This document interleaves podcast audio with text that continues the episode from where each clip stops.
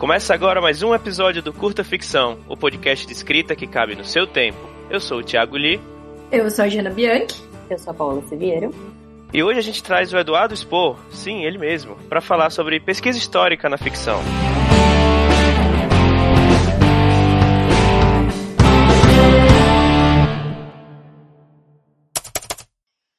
Bom, antes de mais nada, esse é o último episódio do Curta antes de uma pausa na reformulação que a gente vai fazer esse semestre.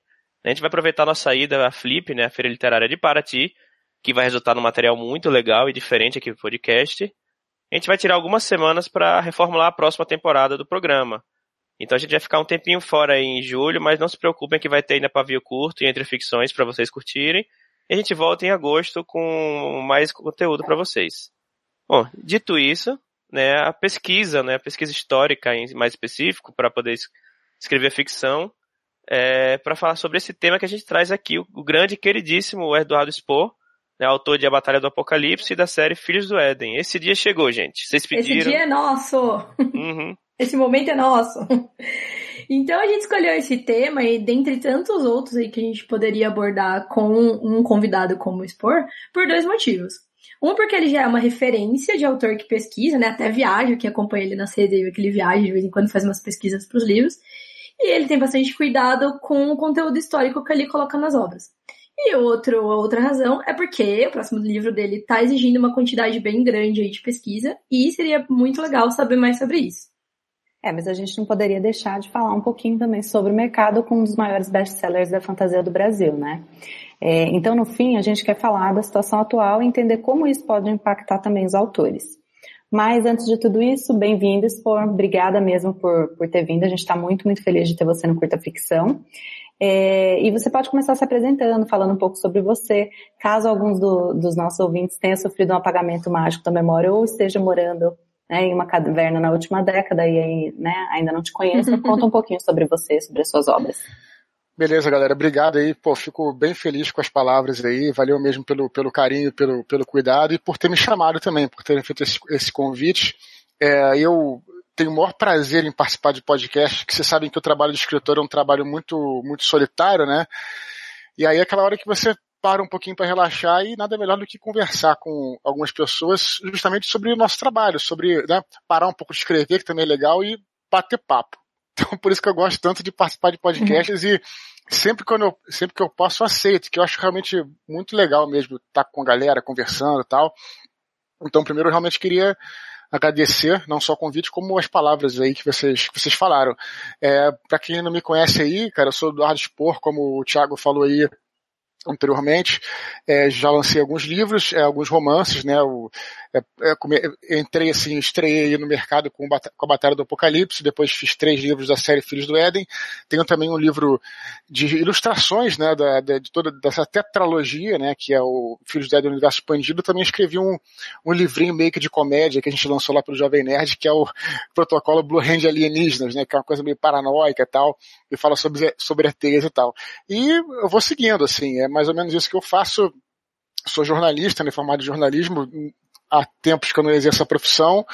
E, bom, podcaster também, e como eu gosto de colocar lá na minha biografia do Twitter, também sou PHD em contar piadas sem graça, pra galera que já me conhece pelos podcasts. Então acho que a gente vai se dar bem aí, porque o pessoal também, os ouvintes também sabem que eu, eu, eu enveredo um pouco pelo lado da, da piada sem graça. Exatamente. Ou então, quando a é. gente vai dar piada, ele deixa a gente no vácuo, tipo o último episódio, que eu achei que eu tava fazendo um gancho maravilhoso, aí eu li. Entendi. É, bom, então vamos começar aqui, né? Primeiro a gente queria pedir para vocês, pô, é contextualizar um pouco, né, o que é a pesquisa, a pesquisa histórica para ficção, o que é que abrange, o que não abrange, né? Porque o, grande parte dos nossos ouvintes aqui está enveredando pela, pela escrita de uma forma ou de outra, né? Uhum. E principalmente quais são as limitações né, que escrever dentro de um contexto histórico e às vezes geográfico uhum. que não nos pertence, né? Que como a gente pode ver também no, nos seus livros, né? Como dosar Sim até uhum. onde vai o rigor histórico e a partir de onde dá para tomar as liberdades criativas, né? É, beleza. Eu vou falar algumas coisas aqui, vocês por favor me interrompam, né? Porque eu não sei também se eu vou indo para o caminho certo, se eu vou dar todas as respostas e lembrar até de todos os detalhes do que vocês, vocês comentaram que vocês perguntaram. Uhum. Mas eu diria para iniciar assim, é, eu acho que a pesquisa histórica, para começar, ela, ela é é importante para qualquer área, no caso, mesmo para quando você está escrevendo uma fantasia, assim, na verdade, os meus livros se passam, é, se, se, passariam assim numa versão do nosso mundo, né? Mas mesmo quando você está criando assim histórias é, fantásticas de outros universos, outros mundos, tal, eu acho que é sempre importante pesquisar, porque ela, essa pesquisa histórica, ela sempre traz muito conteúdo para as nossas obras, né? Ela vai ser uma, porque no fundo, é, eu acho que todas as histórias elas falam sobre sobre nós, sobre o ser humano. E você observando como é que o ser humano se comportou ao longo da história, você consegue ter muita base para você escrever. Né? Então, é, isso é uma coisa, né? Mesmo quando você está falando de fantasia medieval, por exemplo, a fantasia urbana, ou falando sobre guerras e tal. E para começar, eu diria que é o mais importante é, da parte da, da, da da, da história em si, é, ela te dá uma verossimilhança, né? Que ela vai, vai fazer com que você, vamos dizer assim, é, que o, o seu leitor ele entre na sua história, né? Porque você um livro é basicamente papel e tinta, né? Então, como você vai fazer para convencer o teu leitor de que aquilo ali está realmente acontecendo, né? Você tem que manter a sua linha, né? Você tem que manter a coerência, né? E se você, por exemplo, está falando sobre um período histórico, eu sempre dou um exemplo muito específico, que é no Anjos da Morte, que foi um dos segundos do Filhos do Éden, quando eu escrevi, é, eu tenho uma cena que se passa na Guerra do Vietnã, e eu, desde criança, é, via filmes de Vietnã e escutava uma música, que é aquela música que é, que é o hino do Vietnã, que é hum. o é, Fortunate Son, né? Uhum. E aí eu queria muito colocar essa música no livro, né? Setar a música no livro. Só que o personagem chega no Vietnã antes da música ser lançada. E eu preciso tomar uma decisão. Pô, será que eu vou uhum. colocar a música no livro? Vai ficar super bacana se eu botar. Mas se tiver alguém que de repente tem esse conhecimento e uhum. tivesse vivido essa época, ele ao ler aquilo, por mais que seja uma história de fantasia, é, eu, assim, a pessoa ia ser automaticamente catapultada para fora da história. Uhum. Então, pensando de uma forma mais ampla, eu acho que é, o escritor tem que fazer, é, em qualquer gênero literário, eu acho que uma das coisas mais difíceis é, é esse exercício de imersão.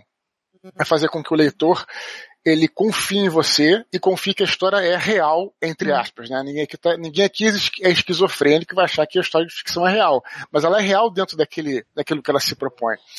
Então, é, eu acho que esse cuidado, no caso né, dos, dos, romances históricos, ou de um, de um, livro que traga uma, uma história mais ou menos verdadeira, tudo, ou mesmo de uma fantasia, é, de uma é, fantasia, de uma alta fantasia, mas que você de repente, sei lá, no, é, inserir um tipo de, de situação e você precisa seguir aquele caminho, você não deve quebrar aquilo, né?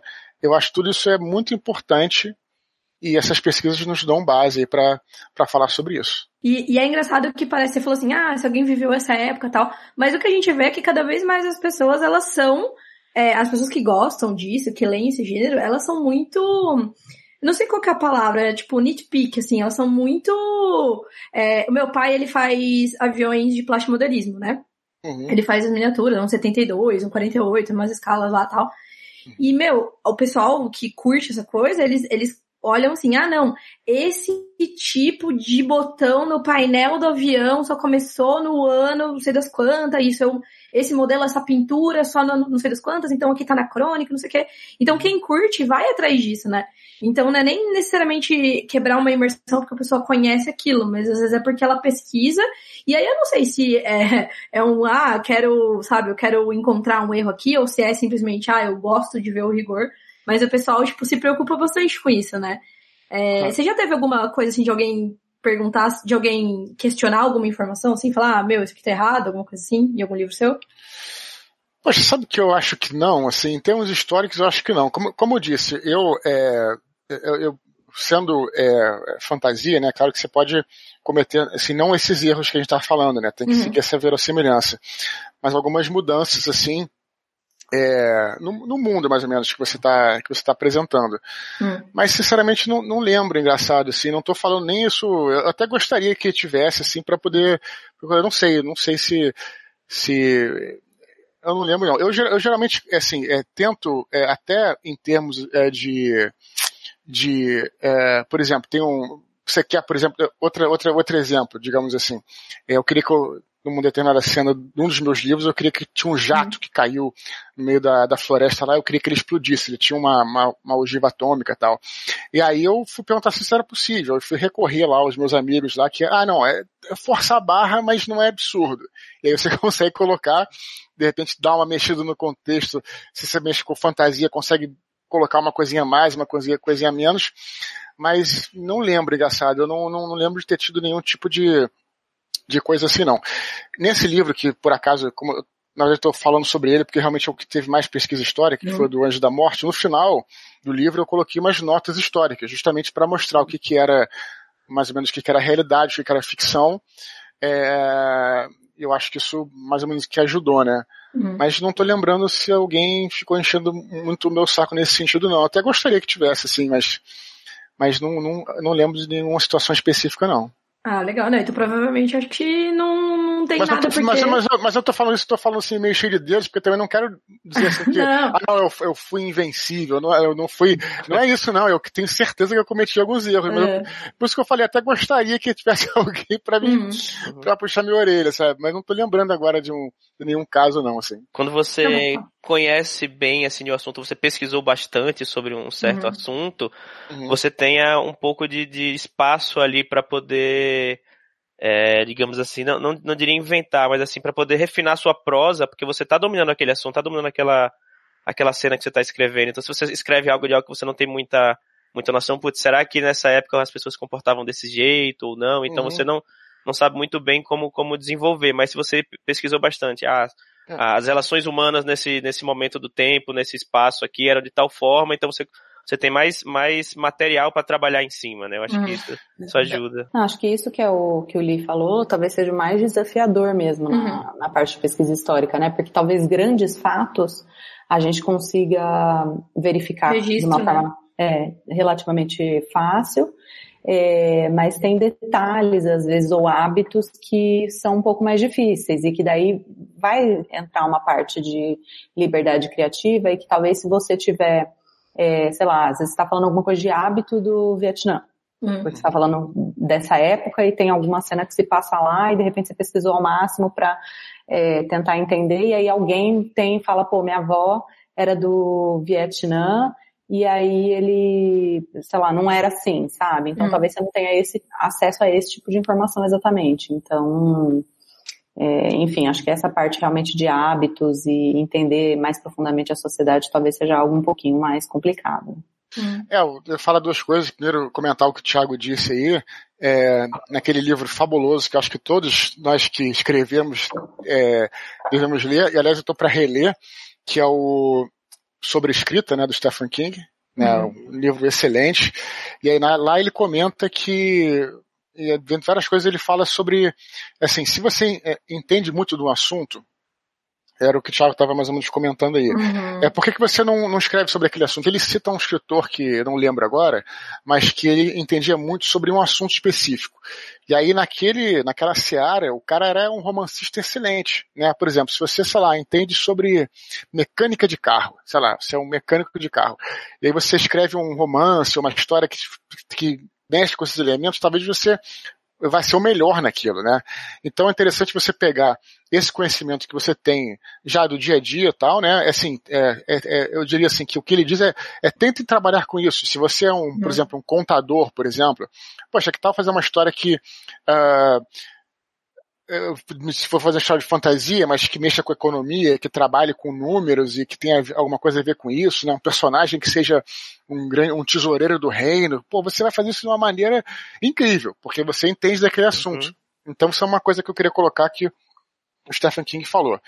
E a Paola é, falou sobre, sobre essas lacunas, né, que existem, que você não sabe, mais ou menos, às vezes quando você não sabe exatamente qual é os hábitos da, da pessoa naquele período histórico, realmente, é, cada, cada cultura e cada nação, cada período histórico tem uma, tem alguns hábitos diferentes, mas, assim, existe um, um certo, uma, uma certa, um, um certo comportamento central que é, isso é o que a gente, como romancista, precisa entender e trabalhar, que é comum a toda a raça humana em todas as, em todas as épocas e todos os tempos. Isso é bem interessante quando a gente, a gente que, que é o exercício do romance, do, ou do romance histórico, no meu caso, que é fantasia histórica, né, como escrevi alguns, alguns romances que têm a ver com isso, é entender exatamente isso. É, é o contar para vocês que é, isso foi uma percepção que eu tive, né? E depois eu escutei várias pessoas falando sobre isso. Mas quando eu era até jovem, né? Tinha 18 é, anos, eu fui a Pompeia, que é na Itália, né, cidade que foi destruída pelo Vesúvio, depois é, as, tiraram a, é, uma Roma, da Roma antiga, né? E, cara, você andando por Pompeia é mais ou menos incrível, que você hum. geralmente tem essa percepção de ver que, é, porque é engraçado, né? Você caminhando por um, de repente, um castelo que foi o que sobreviveu de uma, de uma cidade medieval, um castelo, as fortalezas tal, mas a cidade romana era uma cidade muito parecida com a nossa cidade, né? Com as nossas cidades, né? A população, sei lá, da Idade Média, claro, isso vai, varia, é muito difícil você falar da Idade Média como, como um todo, mas ela às vezes via, via no, no campo, você tem lá é, algumas chopanas lá dos camponeses e tal, etc. Claro, também existiam cidades medievais, não estou falando isso, mas você andando numa cidade romana, você praticamente anda numa cidade de hoje em dia, né? Onde tem, olha para um lado, você tem uma padaria, olha para o outro, você tem a tinturaria, olha para o outro, você tem todas aquela, é, tudo aquilo. Então, quando você passa por isso, a percepção que você tem é que, na realidade, você olha para o passado como se fosse algo mítico, idealizado, mas os caras que estavam hum. lá, os caras que estavam lá, era exatamente, né? É como nós, como é você sair na rua e ir para o supermercado, não tem nada de idealizado nem mítico, né? Então, é, o ser, então nesse ponto, o ser humano ele é pare, parecido em toda a época. Então, hum. é, eu acho que o exercício é esse, você entender esse core, né, esse, esse, esse, esse, esse essa, essa coisa central humana e aí tem, tem a pesquisa para você, vamos dizer assim, cobrir esse personagem, essa trama com a capa cultural, uhum. né, que já é uhum. outra coisa.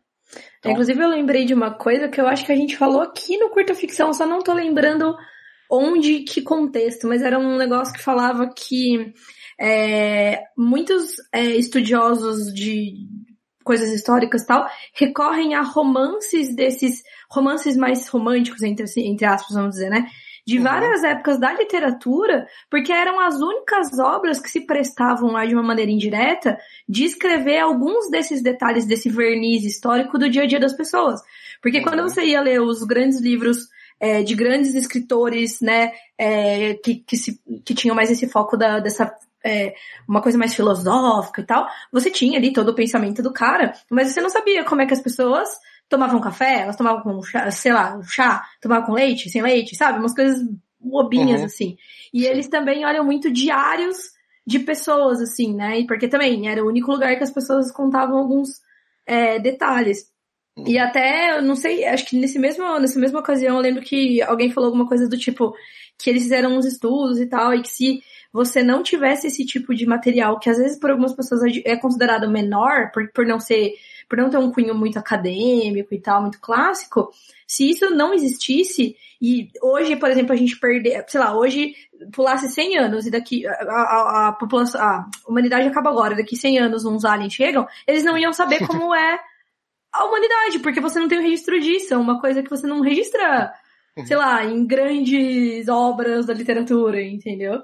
Eu Aquele episódio do, do Love, Death, Death and Robots, né? Que Ai, puta, vai os, os, três, os três robozinhos lá pra, uhum. Pra fazer turismo, né? Eu lembrei disso agora, né? É, muito bom. Uhum.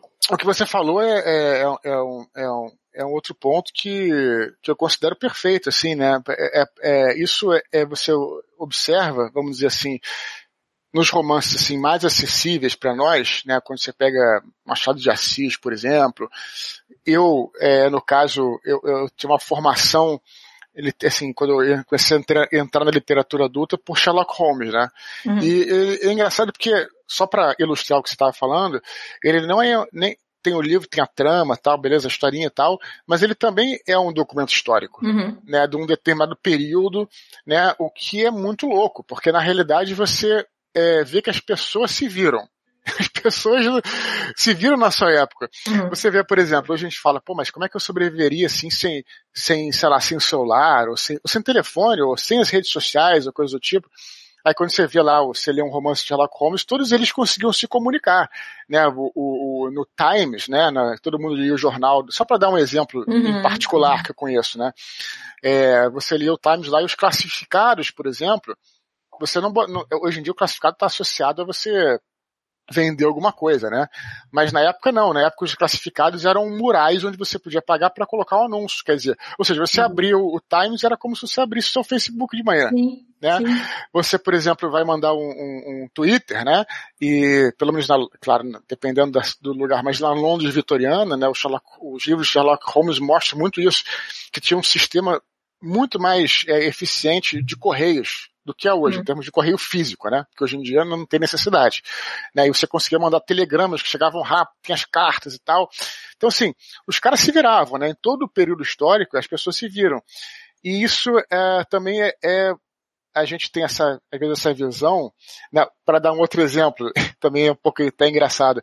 Não sei se vocês já viram a série Dalton Webb, não sei se vocês gostam, né? É, é uma série de, de, de, que se passa no 1912, começa em 1912, uma casa numa propriedade na Inglaterra, e não tinha, e quando começa não tem eletricidade. E aí os, os, os senhores lá estão lá no segundo andar, e, e, como é que eles vão fazer para chamar os servos que estão lá na, na, na cozinha, lá no, no, porão, né? E aí não tinha eletricidade, aí é, é, eu pensei, pô, só por interfone, ou será que eles gritam tal? Não, na realidade eles têm uma coisinha que eles puxam lá, e uma corda, uma corda simples, uma corrente, toca um sininho lá embaixo no porão. E eu nunca ia pensar nisso, mas é uma coisa tão óbvia, né? Mas só que você nunca pensa, porque uhum. você está tão afastado dessa realidade, né? Uhum. Então, essas coisas, esses detalhes, né, quando você vai, é, talvez desenvolver uma narrativa num determinado período histórico que você escolhe, eu acho que é muito importante, porque nós vamos colocar os nossos personagens lá, né? Você não vai não interessa para um leitor saber quem ganhou a Grande Guerra. Uhum. Interessa para o leitor saber como é que foi a experiência do personagem, é, da personagem, dos, dos, dos, protagonistas, etc., naquela situação, o que, que, eles sentiram, o que eles viram, o que eles passaram. Então, tudo isso, a pesquisa é muito importante nesse sentido, né? Uhum. Não, legal. É, eu vou indo para o segundo, segundo tema, até porque acho que a gente vai acabar voltando em algumas pontas, coisas pontuais aqui, porque a gente queria saber é, um pouco mais sobre o livro novo, né? Claro, dentro do que você pode falar, né? Sobre o projeto e tal. Mas a gente queria saber um pouco como está sendo o trabalho de pesquisa para esse livro, qual foi o maior desafio. E especificamente eu pensei aqui, enquanto a gente estava pensando nas perguntas, se teve alguma coisa da trama que você chegou a mudar, ou porque você achou que não ia ter como pesquisar o suficiente de uma maneira verossímil, uhum. ou então porque, sei lá, de repente uma dessas coisas que você falou, ah, eu quero um, um um jato, mas isso não pode acontecer na vida real, a explosão. E aí você muda a trama. Teve algum caso assim já legal? Algum... É, na, na, verdade, na verdade, eu estou quase, quase encontrando um, um, um, assunto, né? Eu, o que eu sei até agora é, uhum. é, que vai ser um romance histórico, né? É uma, é, é uma vontade que eu tinha desde muito tempo. Quando eu comecei a escrever o Batalha, eu já coloquei lá. É, são minhas grandes paixões na vida, né? História, filosofia, mitologia, uhum. religião. Eu sou apaixonado por isso. E acabei que é, sempre coloquei isso nos meus livros, né? E no Batalha tem muito, no da tem um pouco menos de história em si, no Anjo da Morte tem muita história, uhum. no Paraíso Perdido tem mais mitologia, e aí eu achei que estava na hora de eu começar a tentar arriscar alguma coisa assim. É, não tenho certeza exatamente sobre o que vai ser, na verdade eu não, não comecei a escrever ainda, mas já estou fazendo várias pesquisas e o que eu sei é isso, né? Então estou fazendo várias pesquisas históricas para poder é, encontrar um tema e quero ver se eu consigo preparar um roteiro e começar a escrever pelo menos em setembro para lançar uhum. é, no ano que vem. Mas eu não posso falar muito mais do que isso. Sim. Até gostaria e até prometo voltar aqui quando tiver mais, mais, mais informações assim, cara. Mas Aí, por enquanto é o que eu posso, que eu posso dizer assim. Mas é um, é, é um romance mas, histórico com fantasia ou romance histórico realidade assim? É, eu queria mesmo é, tentar. É, é, essa tua pergunta é bem legal pelo seguinte, porque eu, eu acho, né, eu pelo menos, e até talvez até ouvir de vocês aí que também escrevem e tal, que eu acho que é interessante é, a gente cada vez ir, ir desafiando um pouquinho mais, né? Uhum. Então, assim, eu, eu é, também sem a pretensão de, ah, não, vou fazer algo totalmente diferente, porque é para dizer que eu. Não, na realidade, assim, é, no meu caso, né, eu escrevi o Batalha do Apocalipse, aí eu no Batalha, depois do Batalha, todo mundo tinha expectativa que escrevesse uma continuação daquela história, uhum. mas não era aquela história que eu queria contar, né? Então eu tinha um personagem do Batalha que era um uh, algo muito próximo, né, de um lugar comum do que eu jogava quando eu jogava quando eu, eu jogava RPG, né, que é um, é um personagem não é homem, né, porque é um anjo, né, mas é um personagem masculino, mais próximo de um guerreiro, que era tipo, eu jogava com com, né, com os personagens assim, e aí no na, série Filhos do Éden eu fui, trabalhei uma personagem mulher, né, e, e um personagem é, homem, mas que era, assim, o anti-herói, né, então eu fui me desafiando nesse sentido. E, e eu achei que talvez pudesse ser um desafio interessante, é, fazer algo que fosse sem qualquer tipo de. fosse na realidade. Uhum. Eu trabalhei muita fantasia, e eu, eu acho que é muito legal isso, né? Assim, também tem um processo de dificuldade, né? Uma, de você trabalhar a fantasia, justamente o difícil da fantasia é você se manter coerente com as regras que você vai criar. Né? Uhum. Mas acabei que você acaba que você vai se encaixando num lugar comum de, de, claro, né, no meu caso, assim, de repente você vai se encaixando no lugar comum de sempre ter um recurso mágico para resolver aquilo, né? Não estou falando uhum. também que eu vá, que você vai roubar no jogo, né? Ah, não aparece, sei lá, mas um recurso mágico. E aí eu queria, eu tomei essa decisão muito por isso, para me desafiar. Será que eu conseguiria escrever algo onde não houvesse magia, né? Ou pelo menos, é, né, claro que de personagens em toda a história da humanidade, alguns acreditam que há magia, e também não estou nem aqui para dizer que sim ou que não. Uhum. Ele também não sabe. Mas. Entrou no ar. Mas não, ter, mas não ter um recurso mágico, né, eu acho que seria um bom desafio. Uhum. Esse é um dos motivos pelo, que, pelo, pelo qual eu decidi que eu vou. É, eu vou escrever esse, vou escrever esse romance histórico, né? Se vai ficar bom ou ruim, não sei, mas eu acho que também é o que eu quero fazer e, e né? Vou tentar, pelo menos. Uhum. Uhum. Total. Legal, bacana. E é legal que já é a sua, é a sua praia também, né? Tipo, você tem, você, acho que talvez o background é mais histórico nos livros que você já tem do que fantástico, embora óbvio, né, seja um elemento central de todos os é. livros. Mas, mas é legal, é interessante. É, porque eu, eu just, como eu acabei trazendo esse universo é, para dentro, seria assim, um universo, vamos colocar, no nosso mundo. Eu não uhum. gosto de uhum. falar nosso mundo, porque aí vem um maluco falar, ah, mas você está achando que querendo mudar a realidade e tal. É eu, sempre falo, eu sempre falo que é fantasia também, porque isso é até interessante na questão do gênero, né? Que eu acho que o uhum. gênero, é, ser fantasia, ficção ou terror, eu acho que pro, em geral assim isso importa mais é, em termos de mercado, né? Eu acho uhum. que o, o, autor em si, ele não, não pensa muito assim, ah, vou escrever um, um livro. Eu acho, que, eu acho que o autor escreve aquela história que está no coração dele. E o leitor, ele vai atrás de uma história que ele gosta. Não, pô, se o cara falar, ah, esse livro aqui é bom, o cara nem vai pensar se é mistério. Ah, claro, alguns têm um certo preconceito, mas em geral, né, é, então assim, é, mas, no meu caso, o rótulo da fantasia, vamos dizer assim, o gênero da fantasia acabou servindo como um, um escuro também. Porque aí, eu falando que é fantasia, isso é excelente para mim, porque nunca, sei lá, sei lá, vira um repelente para maluco, né? Porque os caras que de repente acham que, que é, né, é, sei lá, que eu tô com a pretensão de fazer qualquer tipo de coisa. Nada, cara. É só uma história de fantasia e pronto, é isso aí. Então é isso que eu falo sempre, entendeu? Uhum. Eu nem sei porque eu falei isso, agora eu me perdi no meio da. da, da mas é ótimo, adorei. É. Eu acho que é meio que um movimento natural que tem acontecido nos últimos anos, talvez nessa década, não sei que os, os gêneros, né, assim, assim por dizer, eles estão meio que se unindo. Uhum. Então você se misturando, você vê muitas histórias que são classificadas, sei lá, como fantasia e que puxam da, do terror, do, da ficção científica, puxam do realismo mágico, enfim, e Até do drama, né? A gente falou é, de Logan aqui num episódio que, pô, ele quebrou super essa. Uhum. O, o, gênero do, do, do filme de super-herói, né? Que era uma coisa toda. Tinha vários tropos, um formato, pra, e trouxe um super drama aqui. Tirando ali. É, se você, você conseguiria contar aquela história sem os elementos fantásticos, fazendo as devidas alterações, né? Uhum.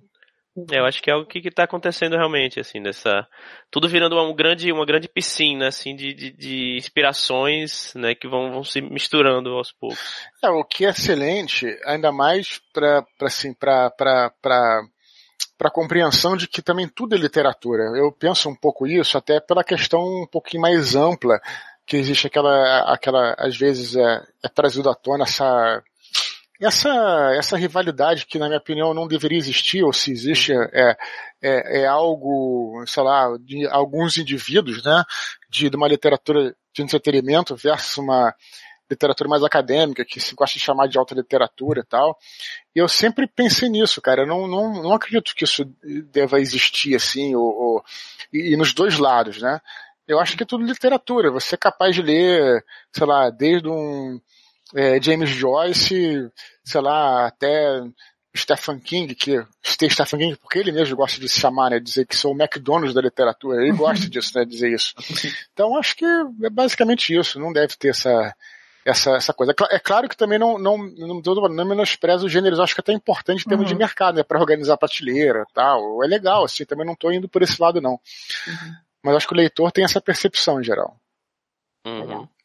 Eu posso aproveitar aí, já que a gente está falando de ficção histórica, falando de fantasia, pedir para o Expor indicar para a gente um livro, assim, que você curta e que você acha que tem um trabalho de pesquisa histórica legal e pode ser é, fantasia, pode ser ficção científica, uhum. pode ser né, dentro de qualquer uhum. gênero, mas algo que, que, né, que você leu e que realmente te, te surpreendeu, acho que faz parte aí da, da sua paixão como autor, provavelmente deve fazer parte da sua paixão como leitor também. Então, trazer aí algum exemplo legal. Poxa, beleza. Bom, eu vou, vou, bom, eu vou indicar aqui, bom, já que a gente está falando então de só para seguir na linha, né, já que está falando de romance histórico, né? Uhum. É, na verdade, é, eu queria indicar dois livros. Não sei se eu posso cometer esse, essa, esse problema. Na verdade, porque vai trazer uma discussão pra gente aqui, né? Uhum. Que a gente está uhum. falando justamente disso, né? Que é...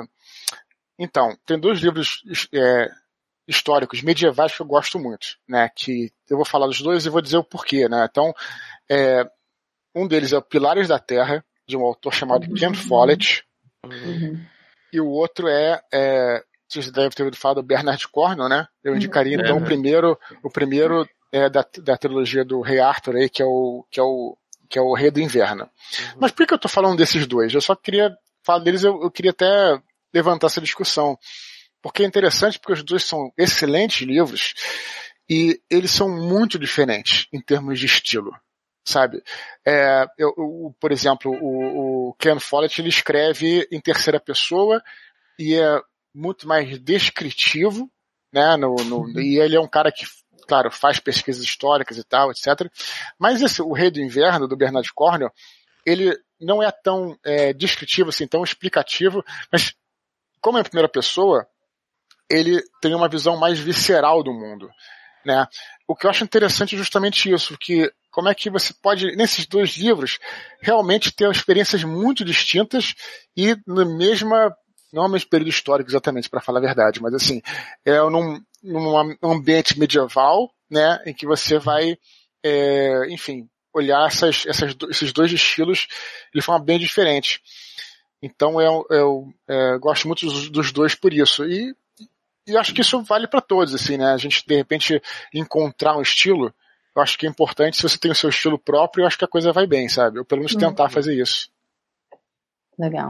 Acho que são ferramentas, né? Que cada um deles, eles, eles têm essas ferramentas e eles utilizam para para escrever no, no estilo deles, né? Como você falou, né? eu, eu não cheguei a ler o Pilares da Terra. Eu, inclusive, Sim. na hora que você começou a falar, eu falei, acho que vai vir algum Bernard Cornwell aí.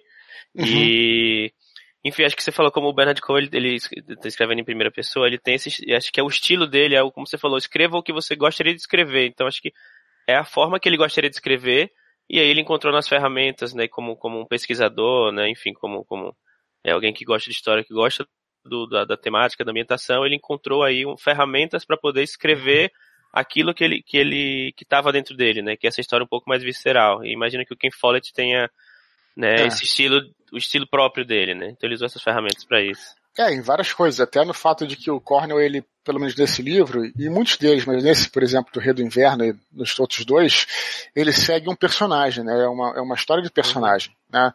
O Ken Follett, por exemplo, em Pelas da Terra, ele segue vários. É mais como se fosse uma novela, no sentido assim, de ter núcleos, né?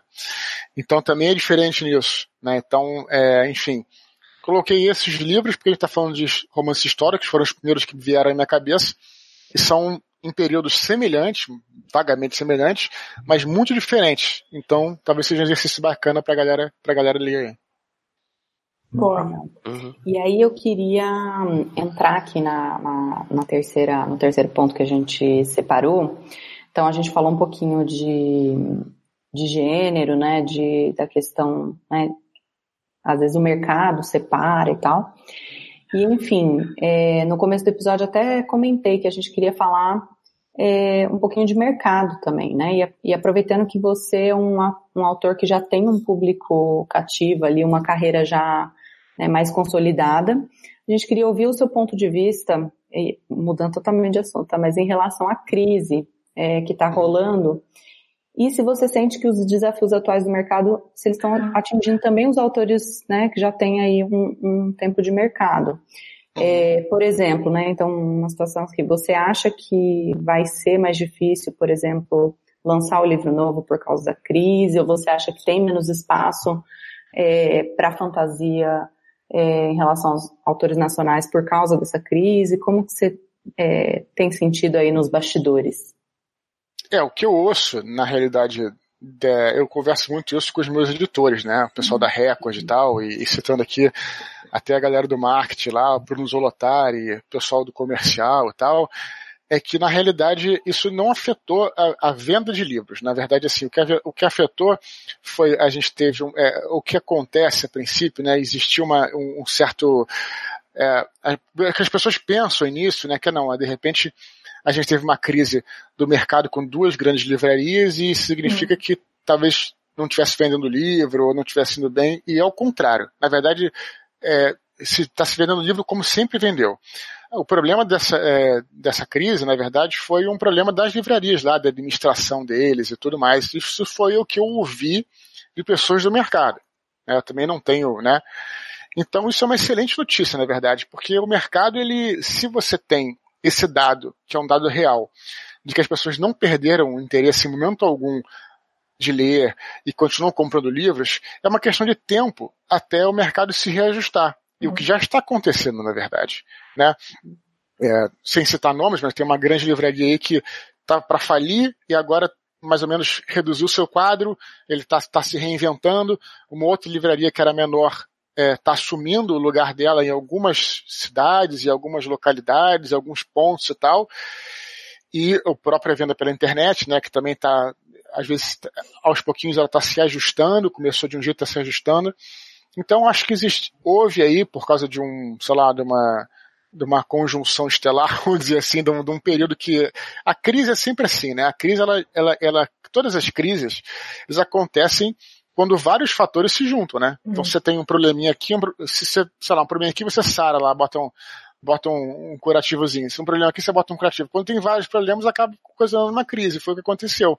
Sem entrar muito no mérito, porque eu realmente não sei dos detalhes. O que eu acho, o que eu estou falando é o que eu escutei de uhum. pessoas do mercado. E, e, o que eu quero dizer, né, para a galera que nos escuta e que creio que existem escritores aí que estão nos escutando e tal, é assim, é uma, uma, uma mensagem otimista né? Porque uhum. foi o que eu estou dizendo, foi é o que meus, os meus é, editores, as pessoas que eu conversei, me garantiram. Não existe absolutamente uh, problema de falta de interesse de livro, nem as pessoas não querem mais ler. Isso não existe, muito pelo contrário. Aliás, a gente foi considerado esse último ano aí, é, foi considerado um excelente ano de vendas apesar da crise. Então, é, é algo que é uma questão de tempo, né? Pelo menos é o que me dizem, até que o mercado se, se reajuste. É claro que quando tem essas notícias, as pessoas ficam angustiadas, ficam com certo receio, né? É lógico que existe tudo isso, mas pelo que eu escuto de pessoas que eu confio, né, de pessoas do mercado que eu confio, é uma questão de tempo e tá, tá já, já está se reajustando, se reajustando, né, a realidade. Uhum. Então eu acho que, que, sei lá, eu acho uma, uma notícia boa, é legal. Uhum. É, e já, já puxando minha, minha arma de Chekhov aqui, né, fazendo um gancho, que é que a gente falou mais cedo, é, foi o que você falou, a gente se adapta, né, o interesse existe, né, a demanda existe, né, os meios que estão se modificando, e aí se daqui a 200 anos, né, os escavadores aí, os arqueólogos começarem, uhum. os historiadores começarem a olhar para o Brasil aqui do, do início do, do, dos anos é, 2000 e falar, nossa, mas como é que ele, e aí se falando também a questão do do Downtown Abbey, né? Como é, como é que eles se viravam sem a eletricidade, né? E o pessoal vai chegando, mas como é que eles se viravam sem as livrarias? E assim, uhum. a gente se vira, sabe? A gente, a gente quer ler. Não existe interesse claro. pela leitura. Então, assim, se a, a, livraria do shopping fechou, o pessoal vai na internet. Se o, o, o site lá tá fora, a gente uhum. procura nas pequenas livrarias, a gente fala direto com o autor, a gente vai na, na rede social, né? Enfim, eu acho que se existe interesse, é, que só Perfeito. questão de se reinventar. Perfeito, sem sombra de dúvida. Existe justamente esse interesse por livros. É, pela, a leitura é algo, é, é, uma mídia que eu, eu diria assim, que ela nunca vai perder essa força porque ela é muito diferente de tudo. Né? Não, hum. não diminuindo as outras mídias, né? o cinema, as séries, o, o rádio, né? o audiobook, por exemplo, que é excelente também todos esses meios são excelentes, mas a leitura, no caso, né, ela, ela, ela é, um meio próprio, não melhor nem pior do que os outros, mas um meio próprio, né? Por razões que, enfim, podemos discutir ou não, conforme vocês, vocês quiserem. Mas, mas a questão é, existe essa, essa demanda e, e digo mais, de livros físicos, né? Assim, é, pelo menos é o que o mercado mostra hoje. Né? Claro que também existe, é, é muito legal, não é, mais uma vez, né? Diminuir digital, pelo contrário, eu acho super legal tudo, mas também é, existe uma ideia de que o digital iria acabar com o livro físico e não é a verdade. Não é. É claro é. que a é. relação pode ser outra até. Né? Assim, é, é, pode ser outra de você, né, de, de né, claro, você pode ler no digital sem sombra de dúvida, mas a, quando você gosta muito de um livro, por exemplo, você até gosta de tê-lo, né? Então, uhum. ter o, o físico e tal. Então, existe também isso. Então, não existe princípio nenhum tipo de, de problema nesse sentido que eu, até onde eu sei, logicamente posso estar errado também. Então, é, né, então falando, falei dos físicos porque a livraria traz o físico, né?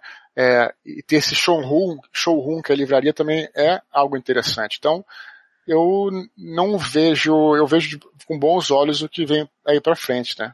Tô sendo otimista pelo menos. Legal. Mas eu quero deixar claro também, até em on mesmo, que, que eu não sou especialista nisso, assim, tá? Uhum. uhum. O que eu tô falando é que eu escuto, né? Escuto, como eu tô dizendo, já falei três vezes aí, escuto de pessoas que eu confio. Porque uhum. eu não tenho, assim, isso melhor para dizer, talvez fosse um, um cara do comercial, ou alguém que trabalhasse com marketing e tal, que poderia dizer isso. Mas eu escuto de coisas boas e eu acho legal transmitir também para dar uma uhum. mensagem boa para a galera, né? Mesmo Sim. que, assim, né, que você diga, você não está ali envolvido diretamente no comercial, mas é legal ouvir a sua opinião uhum, de autor e se você está sentindo esse impacto, entendeu? E se você claro. que é uma pessoa que está, é, né, que já tem um tempo a mais de carreira e tal, alguns livros publicados, não está sentindo isso, é legal. Entendeu? Uhum. Acho que já é otimista, independente de que, né, talvez para um autor que é um pouco mais iniciante seja um momento um pouquinho mais crítico e tal, é legal ouvir como que está chegando para você, né? É, então, assim, é, é, a sua verdade, né? É, como a gente disse antes, né? Eu, eu assim, não, não, não vejo assim, porque tem essa coisa que eu tava, eu quero insistir nisso, talvez para os nossos, pros seus leitores, né? Para os caras que, nossos leitores que estão ouvindo aqui, os nossos leitores, eu tô, tô maluco, nossos ouvintes aí, é, como eu tô dizendo, assim, esse é um momento, eu acho excelente, no sentido. Né, é importante usar essas ferramentas que a gente tem é, na internet. Né? Então, assim, por exemplo, sei lá, na minha época de, de jovem aí, que eu já, já, já, já, já sou velho, né? É, não existia internet. Então você tinha lá os, os fanzines, que era o máximo que você conseguia tal. Para hoje um autor, cara, que, que, né, que escreve alguma coisa, ele, ele, ele tem tem essas ferramentas à disposição deles. Tem, tem internet, tem os blogs, tem os livros digitais. Você quer fazer, pô, de repente, poxa, não tem dinheiro nenhum. Cara, isso não é desculpa, cara. Você pode colocar, abre o seu Word lá, é, é, imprime o seu, seu negócio em PDF, coloca na, sei lá, nas, na, na, nas mil ferramentas que existem aí, né? Se você ainda assim quiser, tiver, aí você quiser o seu, o, se tiver um público e também quiser o físico, poxa, você tem, se não tem editora nenhuma, sem problema, né? A gente começou na época, meu, meu, caso foi um pouco assim, né? Na época do Jovem Nerd, na época que eu publiquei lá para o Jovem Nerd no início. Mas você ainda tem, hoje em dia, por exemplo, o Catarse, né? Que é o crowdfunding, que você pode, poxa, a galera contribui, aí você consegue financiar de repente um, uma tiragem física para mandar para essas pessoas. Então as ferramentas é, assim, nunca tiveram tantas. Então não, não, não uhum. tem motivo para não escrever. Olha, o meu professor de roteiro, ele falava uma coisa muito interessante. Quando eu ficava de, de muito de, de choramingando e tal, ele falava, olha só, é, pô, o, o Charlie Chaplin começou a filmar com uma máquina pior do que a pior do que a, do, é, é, é, pior do que todas as máquinas que você consegue, a máquina que você tem, seu celular é melhor do que a máquina do Charlie Chaplin.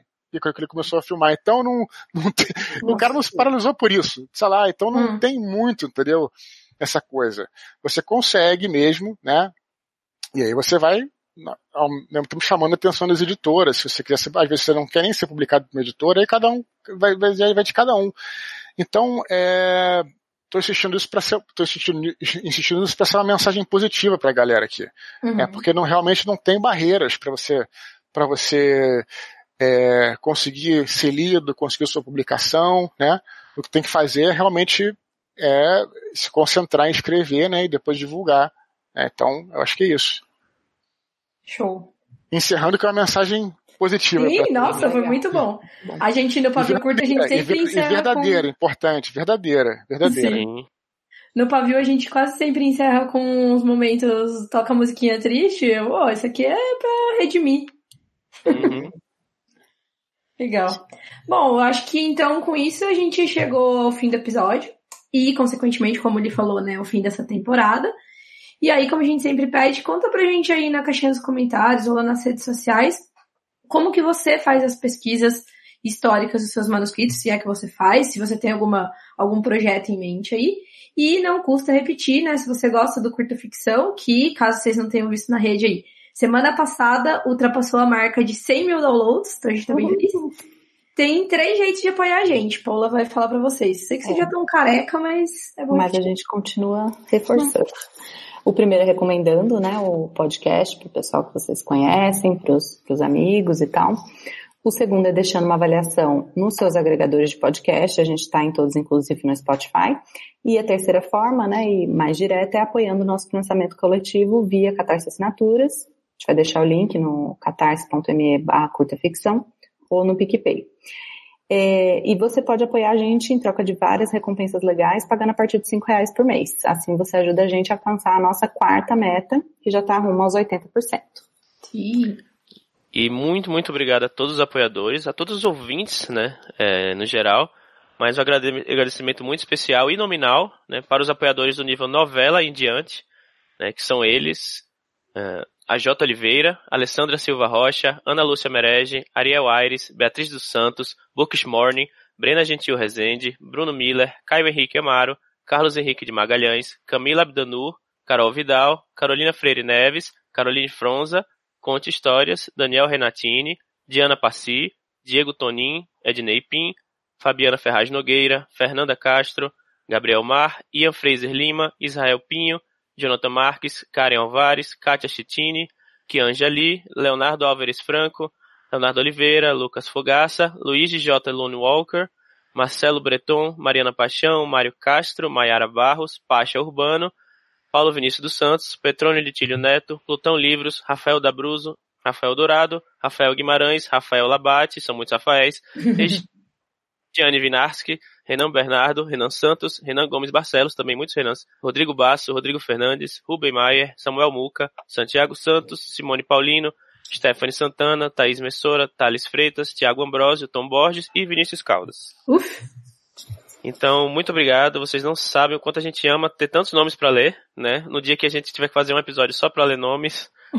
a gente vai ficar muito feliz. Então, vamos pro Jabá, né? Começando com o nosso convidado Expo. Pô, conta pra gente aí sobre seus livros, diz onde os ouvintes podem te encontrar, as novidades aí da sua carreira. Redes sociais. Isso. Beleza, galera. Pô, eu, na verdade, é, falei aqui com vocês sobre essa história do romance histórico, né, que eu vou começar, espero começar a escrever em setembro, mas antes disso tem uma novidade aí que eu já tô anunciando Eita. nas minhas redes, redes sociais aí, que é durante muito tempo. Não sei se vocês é, sabem que é, temos a Batalha do Apocalipse saiu em capa dura, né? A Batalha saiu em capa uhum. E muito tempo a galera, a galera cobra os outros livros em capa dura. E finalmente a gente vai fazer uma super caixa aí, com todos os livros de capa dura. É, como, é uma, como é um material é, que ele é muito caro para ser produzido, Aí a gente vai fazer por financiamento coletivo. A editora uhum. já está é, se preparando, vai, vamos lançar e vai ser, não sei quando vocês estão escutando esse episódio, mas se tudo der certo, vai ser no dia 1 de agosto. Isso vai e a nossa, nossa ideia de se fazer em financiamento coletivo é porque aí a gente pode fazer uma coisa que a gente não poderia fazer nas livrarias, que é você a gente vai colocar os, os brindes, né? Conforme você vai doando, tem tem brindes legais, vai ter aquela dog tag, aquela placa de identificação, foi o brinde que ah, ele mais gostou na época do do Anjo da Morte, que tinha um dos personagens é um soldado, né? Tem uma placa de identificação, aquela dog tag que faz parte da trama, e vai ter um brinde que vai ter dog tag, vai ter várias coisas que vocês vão poder incluir. E claro que quem só quiser contribuir para ter o seu nome é, inscrito lá no último livro da série, sei lá, a partir de acho que 10, 15 reais também já vai poder contribuir. Então, é, queria deixar aí essa, essa galera que está escutando aí antes, fica ligado aí, dia 1 de agosto vai começar, me procure nas redes sociais, vai estar, vai estar em todas as minhas redes, vai estar no meu blog, vai estar no Twitter, vai estar em tudo que é lugar, vai ser bem maneiro, sim. Pelo menos é, é uma coisa que o pessoal está pedindo há muito tempo, uma edição de luxo, entendeu? Então, estou empolgado aí para essa novidade. Bom, pessoal, e hoje a gente não vai falar aqui os nossos jabás de sempre. É, em vez disso, a gente vai reforçar que a gente vai estar tá na Flip, uhum. então, né, a partir da próxima semana, a partir de quinta-feira. Então, para quem estiver lá, procurem a gente, a gente quer Sim, muito, né, conhecer os uhum. ouvintes. E, e no sábado, para quem estiver na Flip, vai ter a premiação do, ó, ó, do Prêmio Argos, né, então Obrigada aí pro, por quem indicou o Alto da Maga Josefa, tá como um dos concorrendo aí a melhor romance. É, e o, o, aqui quem fala é da Terra, né, que também é hum. organizado e tem conto da, da Jana, também vai estar tá, é, concorrendo pela melhor coletânea, então pareçam por lá, independente de quem levar o prêmio, a gente tá, já está super feliz de ser indicado e vai ser muito legal hum. pelo apoio de vocês por lá. Isso. Aí a gente vai participar de mesas tanto na Casa Fantástica, uhum. Uhum. A gente deixa o link aqui, mas é casafantastica.com.br, quanto na Casa da Porta Amarela, né, Li? Isso, vai ser no, no sábado. Né? Procura a gente lá na, nas redes sociais ou lá na Flip mesmo. Se pode falar com a gente, eu mesmo sou horrível de, de, de fisionomia. De fisionomia. Né? Levem suas tags do Twitter. É isso. Um, um abraço aí a Isa Próspero aí, que tem uma, tem uma, tem uma história muito curiosa aí de que eu não reconheci ela no evento, mas enfim, fala com a gente, a gente vai ter, vai estar tá palestrando lá na, na, na, Casa Fantástica, na Casa da Porta Amarela, e é só falar com a gente. E andando pelas ruas de Paraty. Uhum. Cambaleando pelas ruas de Paraty. Exato. E, é bom, é, quero agradecer mais uma vez por, pelo, por aceitar esse convite. Claro, cara, eu que agradeço aí, cara. E e esse foi mais um episódio do Curta Ficção, podcast de escrita que cabe no seu tempo. Eu sou o Thiago Lee. Eu sou a Jana Bianchi. Eu sou a Paula Figueira. E a gente volta com mais um episódio a partir de agosto na próxima temporada do Curta Ficção. Tchau, galera. Tchau.